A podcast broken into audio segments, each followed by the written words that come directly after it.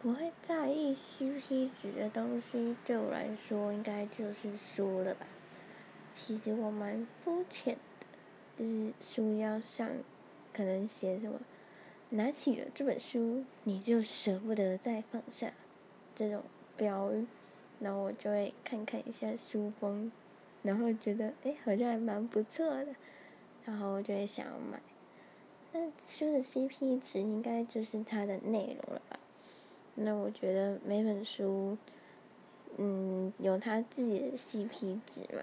那那个 CP 值是我自己来定义的。